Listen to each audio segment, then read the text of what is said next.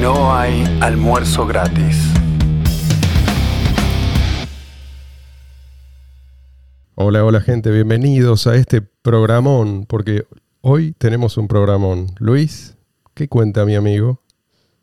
Buenísimo, todo, todo buenísimo por aquí, por las costas venezolanas.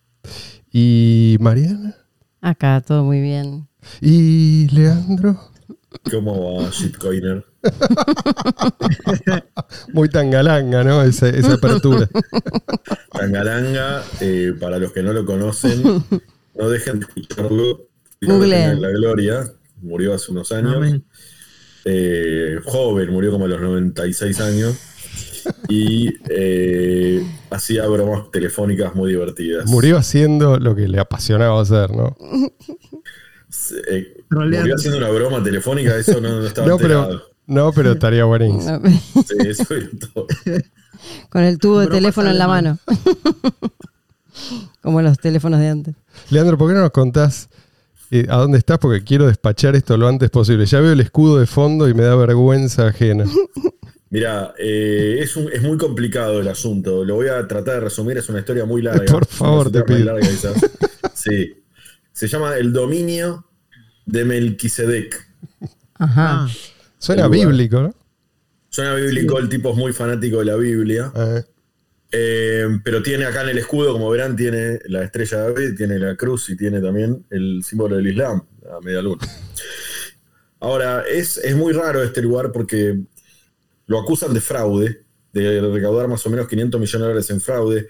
Todo tipo de fraude, supuestamente, acusado por Estados Unidos y eh, Fiji, porque es una micronación que creó, pero sin territorio. Y entonces lo que Ah, hizo- eso te iba a preguntar. No tiene terri- no, no queda en ningún ¿Cuál lugar. era la propuesta de valor? no, ¿Por qué reclama, alguien.? no reclama ningún territorio. Eh, no, sí, reclama. Reclama Ah. ni siquiera acá, Isla de Malpelo ahí en Colombia, Isla de Clipperton, Atolón Bocac, Tierra de Meribard y también. Aquí hay un eh, montón de lugares.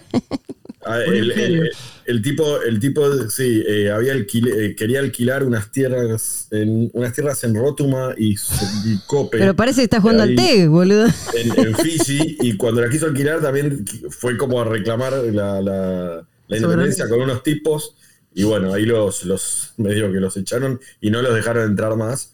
Eh, y tiene todo tipo de, de denuncias acá por de las del ¿Pero ¿Quiénes invirtieron autoridades. 500 millones de dólares? ¿Se sabe la fuente de esos fondos? Eh, hay muchos, dije que lo iba a hacer corto, hay muchas acusaciones de fraude. Una fue que los tipos tenían como un sitio que decían que era como un país prontamente que iba a ser independiente y anotaron bancos en el sitio que supuestamente eran falsos. Eh, esa era una y la gente invertía. Y otra era que ellos como, digamos, como entidad, si se quiere, pedían préstamos en una entidad que no existía. Eh, Y vos los bueno, respaldás, de todas maneras los respaldás. yo, yo lo respaldo a muerte. Con la Eh, Biblia bajo el brazo. Y, y el, el- eh, de hecho, voy a estos territorios que están reclamando, eh, mi idea es, es, eh, estar ahí con ellos y hacer lo que sea necesario para... También reclaman un- una, una parte de, de la Antártida. Y una, una cosa muy interesante fue que... Como si esto fuera recibieron- poco. Señora, ya estoy con usted. que recibieron en algún en el año 1993, esto fue eh, fundado en 1990, en el año 1993 recibieron, un- no es, es muy confusa la información, en unos sitios dice que recibieron el reconocimiento diplomático de la República Centroafricana. Ah, No sé bueno. si es- Sí, es- sí, debe sí. ser el país más pobre y corrupto de la Tierra. Eh, y en otros lugares dice que en realidad eh, la República Centroafricana iba a, a- a reconocerlo eh, a cambio de dinero, de, una- de un soborno, pero bueno, finalmente Fiji pidió por favor que no lo hiciera y no lo hizo. Bueno, la información es muy pero muy interesante y vamos todos Ya lo creo, sí, a- sí. a- Dice que reclamaron, ojo, dice que juntaron 500 millones de dólares y ellos se, se autoperciben inocentes. De hecho, autoperciben inocentes. De hecho, el tipo estuvo preso cuatro años.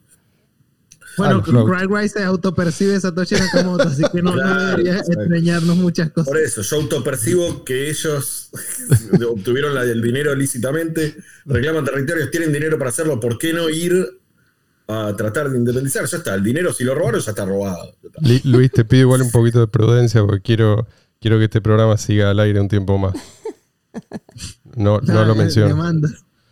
No hay Sí. que mencionar a la gente que. Pará, pará, vos decís que incluso mencionando a ese tipo nos van a censurar el No, programa. bueno. El equipo de Peor, abogados. nos van a meter una demanda. Sí. Seguro, Sí, No, sí, según lo que Yo digas. solamente digo que se autopercibe. Yo no Claro. estoy haciendo juicios de valor Claro. que lo hagan los Ya estás asesorado, dice, ¿no? No es difícil llegar a la conclusión. El abogado del diablo es tu asesor. ¿Para qué lo nombré? ¿Qué lo Buenas tardes, buenas noches. Desde aquí, desde el dominio de Melquisedec, Uy, vengo a poner un bozal legal al señor Luis uy. Rodríguez eh, para que deje de molestar y de bastardear y de difamar a mi cliente, el señor Craig Wright. Yo me, yo me autopercibo fuera de su jurisdicción. Él no se autopercibe, él es el mismísimo Satoshi Nakamoto. El creador, Ese debate ya el se creador de. Bitcoin. Bueno, el otro día. Para que tengo una noticia yo. Ah. Malísima ¿Qué noticia. lo parió?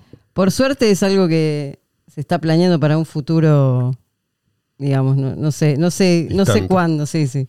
Este, pero bueno, hay gente que piensa en nosotros, sin que nosotros le pidamos nada. Este, y esta es la gente del World Economic Forum, el Foro Económico Mundial, eh, que están tramando, siempre están tramando algo. Ellos quieren resolver la pobreza en el mundo y, y realmente eh, no lo estarían logrando. La pobreza y, y la obesidad y el cambio climático. Sí, sí, sí. Entonces se mezcla todo, se mezcla el cambio climático, se mezcla la, la- bueno, la economía, todo, va, todo vale ahí, con tal de ellos cobrar sus, por sus conferencias multimillonarias y por y encima viajar en jets privados, ¿no? De acá para allá, o sea, emitiendo Sí, sí. eh, dióxido de carbono, monóxido de carbono, digo, a lo pavote, bueno. Sí, sí. La bosta de tu, del caballo que usás para trasladarte, ese sí es un Ahí drama. está el problema. Pero el, el combustible que usa el jet de ellos, evidentemente no. La cuestión es que a estos cráneos no se les ocurrió mejor idea que eh, decir, bueno, ¿de qué manera tenemos que frenar el cambio climático? Bueno, una manera es traquear, o sea, hacer un seguimiento ¿no? de Mm. todas las compras que haga la gente con cierta tarjeta de crédito con la que ellos van a tener su, digamos, su negocio, ¿no? Me imagino. Este, entonces, eh, todas las compras que vos hagas con cierta tarjeta de crédito van a, van a pasar por un, por un listado, por una especie de, de- no sé, no sé cómo lo van a hacer, pero automáticamente va a saltar qué cantidad de monóxido de carbono se consumió, se, se emitió, perdón, Para producir todos esos bienes que vos compraste. Entonces vos fuiste al supermercado, ponele y después, te- además de la, del, del total de tu compra, te va a aparecer un valor de cuánto monóxido de carbono se emitió para producir cada una de esas cositas que compraste. Cuestión que eso va a ser tu, digamos, tu huella Va a haber un de carbono, claro. Y te van a poner, y van a poner, ellos lo que dijeron es que para eh, frenar la emisión de monóxido de carbono, que es lo que nos está matando, este, o que está matando al planeta, eh, lo que van a hacer es eso, poner un límite a las compras. Entonces, a partir de cierto límite de tu huella de carbono, no vas a poder consumir más con esa tarjeta de crédito. Así que bueno, yo lo que pensaba, por un lado, es. eh, no creo que en los países tercermundistas como el nuestro eso funcione mucho. Eso no va a funcionar en ningún lado. No va a funcionar ni, en Noruega.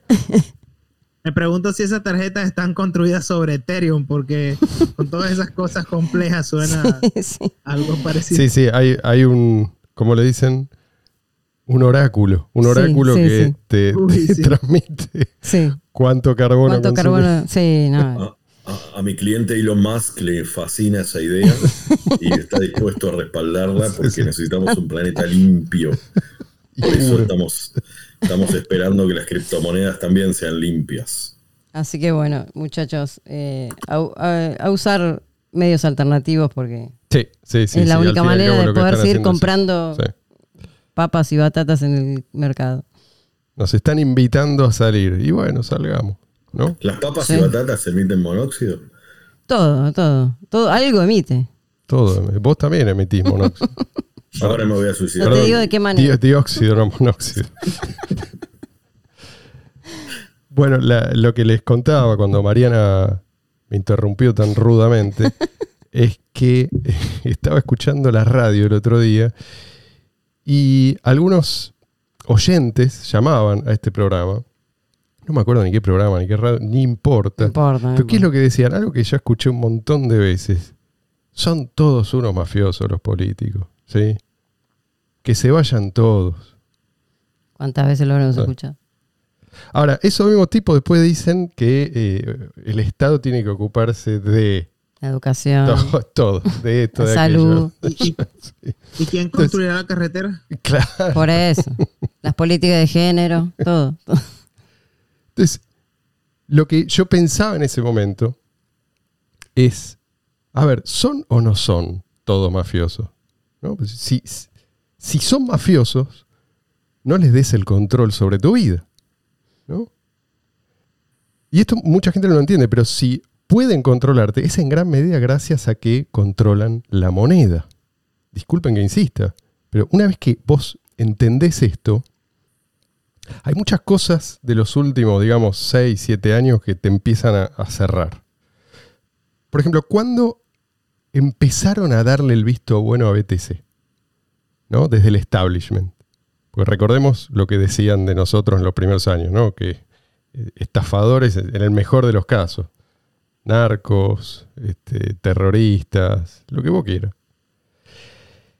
Ahora eso cambió. Yo te digo exactamente cuándo cambió la cosa fue cuando se aseguraron de que BTC había dejado de ser útil, útil para el común de la gente. O sea, cuando se, se aseguraron de que ya no representaba una amenaza para ellos, para el monopolio estatal de la moneda. Y al darle el visto bueno, simultáneamente empezaron como a echar basura sobre cualquier cripto que ellos no pudieran controlar. Y bueno, lo consiguieron. Ellos querían que Bitcoin no fuera efectivo electrónico peer-to-peer, sino esta cosa, ¿no? Este, un activo especulativo más. Y lo consiguieron. Y ahí lo tenés ahora. Bitcoin, BTC, fluctuando, digamos, y todas las cripto en realidad, después de la, la gran dispersión, fluctuando a la par de los mercados financieros. mercados financieros contaminados por, por la, la corrupción de la moneda fiat. Y además compitiendo con tropecientas pseudomonedas o pseudo criptomonedas, cada una dominada por una empresa diferente o, o por un, pequeño grupo de inversores, ¿no? Que eh, casi siempre se, hacen con, digamos, con el grueso de la masa monetaria antes de lanzar el proyecto. Bueno. So, este, ¿Qué es lo que es común a todos estos proyectos? Son fáciles de bajar si molestan. ¿sí? Y, precisamente no molestan porque ofrecen un, blanco fácil. Si vas a competir con la moneda estatal, más te vale tener resuelto el tema de, este, de- de la resistencia. ¿Cómo, ¿Cómo vas a hacer para resistir el sabotaje, la censura? ¿No? O sea, cualquier forma de- de intervención estatal. Porque el monopolio de la moneda no es algo a lo que se renuncia así nomás. Es el anillo único. ¿no? Es la razón por la cual el Estado llegó a convertirse en esta monstruosidad que sufrimos hoy. Si vos sos un saqueador inteligente, vos no aspirás a expropiar empresas. Esta, esta es la lección que dejó el comunismo, o que, o que le dejó el comunismo a los saqueadores, ¿no? O sea, aspirás al control de la moneda. Porque si vos expropias una empresa, después tenés que hacerte cargo, tenés que mantenerla productiva. Y eso, digamos, mantenerla productiva depende del capital humano. Y si vos sos un saqueador, ¿tu capital humano cuál es? O sea, es muy cercano a cero. Claro, negativo, tal cual. Sí, tal cual. Entonces te quedás con estos recursos que robaste, pero no te sirven para nada. Así que el camino de menor resistencia es robar mediante el control y la manipulación de la moneda, que es lo que casi todos los estados terminaron haciendo, no por casualidad. Es digamos, la última etapa de este proceso. La última etapa, bueno, en realidad desemboca en algo peor, que es el totalitarismo. Por algo, este fenómeno, el totalitarismo, el poder absoluto, digamos, en, en- en su peor expresión, llegó recién en el siglo XX. Es el siglo del dinero fiat, en todas partes. Es, es el siglo de los bancos centrales. Pero de los bancos centrales realmente liberados de toda restricción. ¿no? Antes hubo, no es que los bancos centrales, hubo ejemplos aislados, por ejemplo, después de la Revolución Francesa, pero el siglo XX es el siglo de la locura en su máxima expresión, del, endeudamiento eh, totalmente descontrolado, de la emisión eh, sin límites. Y yo creo que si, si en el siglo XXI no vamos a tener, no sé, decenas o centenares de millones de muertos por guerras, por hambrunas, por, eh, no sé, represión política, etc., va a ser gracias a que podemos optar por abrirnos del sistema fácilmente, ¿no? A que podemos negarnos a usar la mala moneda. Por eso siempre digo que tenemos que prepararnos para encontrar una fuerte resistencia, que es lo que estamos en parte estamos viendo. O sea, este, este va a seguir siendo eh, un juego de suma cero, por lo menos hasta que logremos zafarnos. O sea, quiero decir que la libertad que nosotros ganamos eh, va a ser la libertad que ellos no tengan de robarnos mediante la manipulación de la moneda. Y sin embargo yo veo mucha gente atenta a lo que hacen o dejan de hacer los reguladores, ¿no? Como si tuviera sentido esperar algo que no sea pura hostilidad por parte del Estado. Por ahí disimulada. Pero a ver, si las cripto existen todavía, es, es precisamente porque no encontraron la forma de matarlas. No porque ellos nos quieren hacer el favor de no sé, protegernos contra las estafas, como suelen decir, ¿no? ellos, ellos son los estafadores. Y mucho menos protegernos contra otros males, como la, inflación o, bueno, todos los, males del sistema monetario estatal.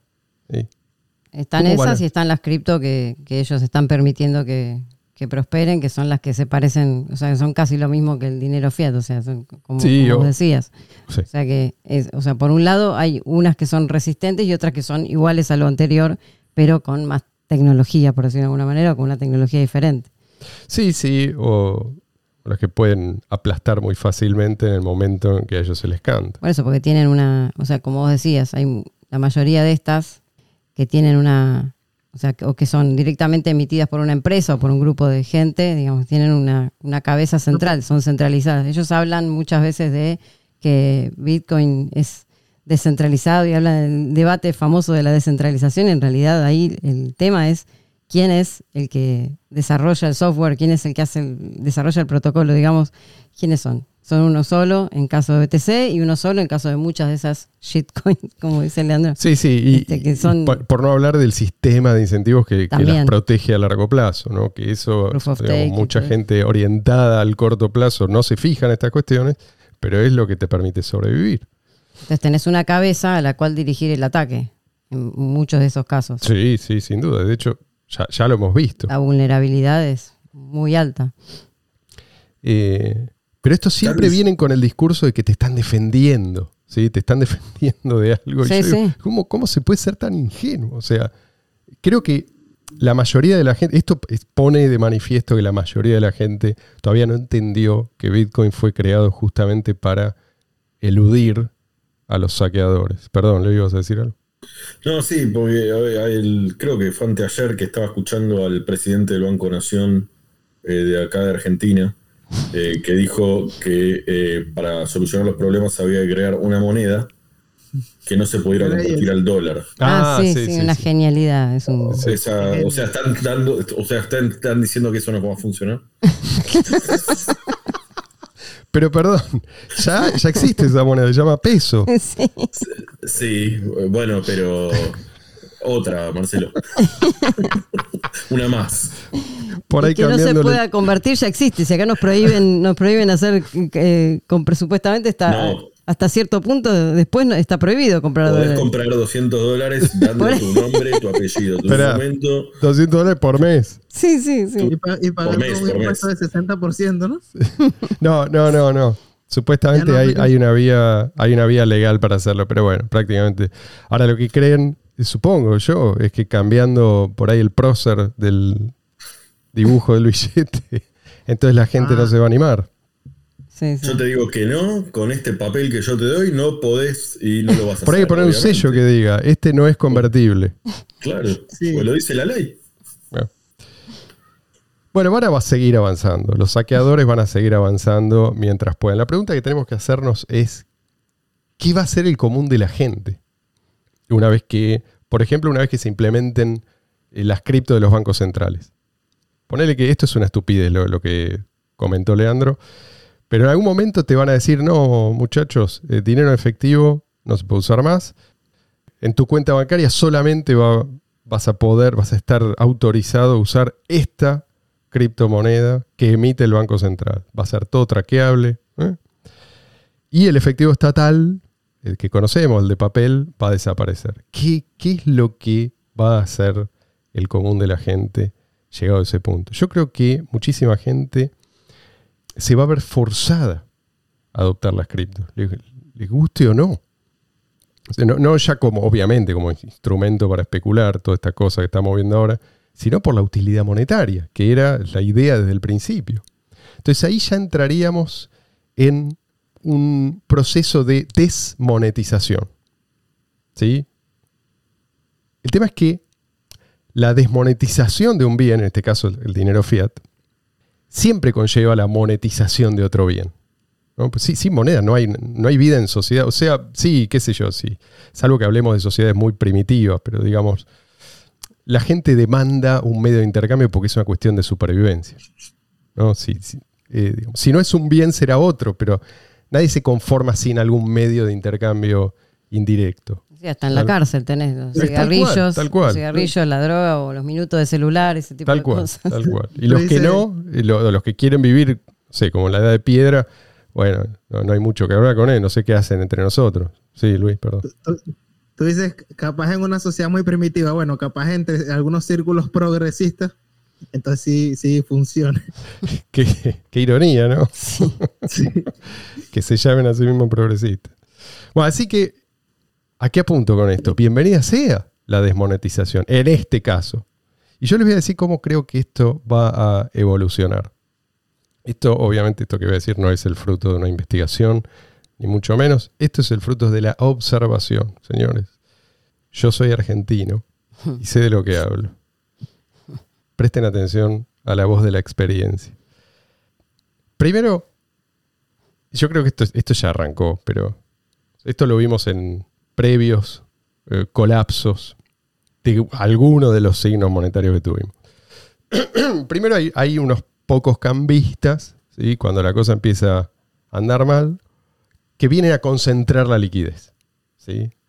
Y se los llama, se les pone algún nombre despectivo, ¿no? Son lo- las cuevas, los cueveros, qué sé yo, uh, guarda con las cuevas. Los arbolitos. Los Arbolitos. sí, sí. Entonces cada tanto hacen el teatro de llevarse a alguno preso. bueno. Esa es una primera Cambió, etapa. Cambió, cambió. Reales dólares, cambió. Ahora después, los cambistas pasan a ser cada vez más comerciantes. O sea, no, no está con- concentrado en la, entre comillas, la cueva. Los mismos comerciantes, ellos, ¿sí? O te mandan al de la esquina, al que, al que lo hace, y en todas las esquinas hay, o ellos mismos directamente te toman el nuevo medio de intercambio. Y, se- sería una segunda etapa, vamos a una tercera etapa, ya casi todos aceptan este nuevo medio de intercambio, entonces prácticamente no hacen falta los cambistas. Eh, directamente te piden el nuevo medio, el nuevo medio de intercambio Sí. y te rechazan el, viejo, el que, el que está en proceso de desaparición ¿no? en una espiral inflacionaria.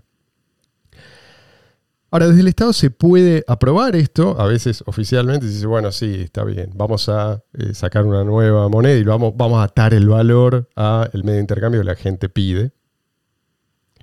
Bueno, acordate que hubo una época que acá existían las cuasimonedas, ¿te acordás? Se llamaban así. Claro, bueno, pero eso, eso no, esto sería, lo que estoy diciendo es eh, el ejemplo del uno a uno. Ah, bueno. ¿sí? después de la hiperinflación. Eh, ese sería digamos, el sello oficial decir, claro. eh, de aprobación de lo que la gente de todas maneras ya está haciendo. ¿no? Entonces pueden, pueden aprobarlo o no, pero en cualquier caso, lo que la gente estima que es la mejor moneda disponible va a seguir circulando. No importa qué es lo que digan desde arriba. Ahora, en esta oportunidad, la mejor moneda disponible probablemente no, no va a ser una moneda estatal. Estamos en un nuevo escenario. Esta es la novedad. ¿Qué pasa en ese nuevo escenario? Si realmente la gente tiene acceso al efectivo electrónico ideal. Y yo creo que es, es un nuevo escenario realmente porque van a tener que conformarse con... Van a tener que cambiar la manera de cobrar impuestos. Van a tener que grabar solamente los bienes que son imposibles de, ocultar. Bueno, en una determinada jurisdicción, bueno, estás viviendo ahí, tu casa no la puedes ocultar, no sé, tu coche, qué yo, tipo de cosas. O sea, van a tener que enfrentar los mismos problemas que enfrentaron los estados en la antigüedad, que por algo eran mucho más pequeños que los, los que tenemos hoy, ¿no? si nos fijamos en, su carga sobre la economía. En síntesis, van a tener que achicarse. Van a tener que eh, limitar sus aspiraciones. Un poco como le pasa a los ladrones que se acostumbran a una modalidad, ¿viste? Y de golpe cae una nueva tecnología que les complica la vida y tienen que, tienen que elegir un camino, ¿sí? ¿Qué hago? Ya estoy acostumbrado a esto, pero corro el riesgo de ir preso. Quizás algunos hasta pasen a dedicarse a algo productivo, no sé. Yo creo que la mayoría, o digamos muchos, van a preferir morir luchando contra la libertad de elegir moneda antes que dedicarse a, a algo productivo. Pero no sé, no sé, y la verdad ni me importa. La cuestión es que estos pibes decían, no me importa, son todos lo mismo, son todos mafiosos, que se vayan todos. Lamento informarles que no se van a ir, se van a quedar. Y yo no tengo problema, si quieren que se queden, pero que se queden con las manos atadas. ¿Sí? Y no hay mejor forma de atarles las manos que dejar obsoleto el monopolio de la emisión de moneda. En eso tenemos que concentrarnos, muchachos. Hola. Hoy Doña Rosa se le ¿Qué pasó, Fue la doña voz. Rosa? Está, está resfriada, tuvo en la cancha. Doña Rosa. tiene la voz tomada. So- Ah, el marido. so- soy el primo, el primo de Doña Rosa. Manejo, manejo un taxi acá en Buenos Aires. Estaba escuchando, le estaba hablando. Son todos mafiosos los políticos. Sí, sí. Todos mafiosos. No, en eso coincidimos. Hay, hay- hay- hay que, hay, que, hay que cagarlo a patada de culo a todos. Pero no entiendo muy bien lo que están hablando. ¿Qué, qué, qué- qué es eso? ¿Qué, qué, qué- qué moneda? ¿Qué, qué, ¿De qué habla? No entiendo. ¿De- Luis. Luis, ¿Cómo, cómo se llama? ¿Quién la maneja? ¿La maneja vos? ¿La maneja ustedes? no, no, la emisión, Luis, explica, es una descentralizada. Uy, qué fuerte.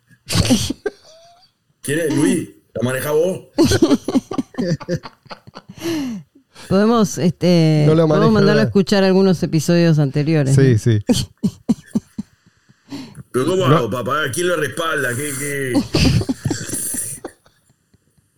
Tendríamos que hacer un mini curso, un tutorial para el señor. Sí, me parece. Tu nombre. ¿Tiene ganas de aprender? Si tiene ganas de aprender, hay un montón de tutoriales online. Criptomonedas para taxistas. Yo soy Ricardo. Igual, Ricardo, te agradezco mucho eh, tu participación en este programa estelar. Eh, no explicaron un carajo, pero bueno, voy a aparecer otra vez para ver si me pueden explicar un poco, porque me parece que ustedes son tan ladrones como ellos. Señores, eh, muchas gracias por, por acompañarnos eh, hasta este momento, a pesar de todo. pueden dejarnos un like si les gusta lo que hacemos, pueden comentar, pueden, ¿qué más pueden hacer? Pueden compartir esto con la gente que aprecian. Con sus Y- amigos, amigas y amigues. Dale. Veníamos bien. Veníamos bien.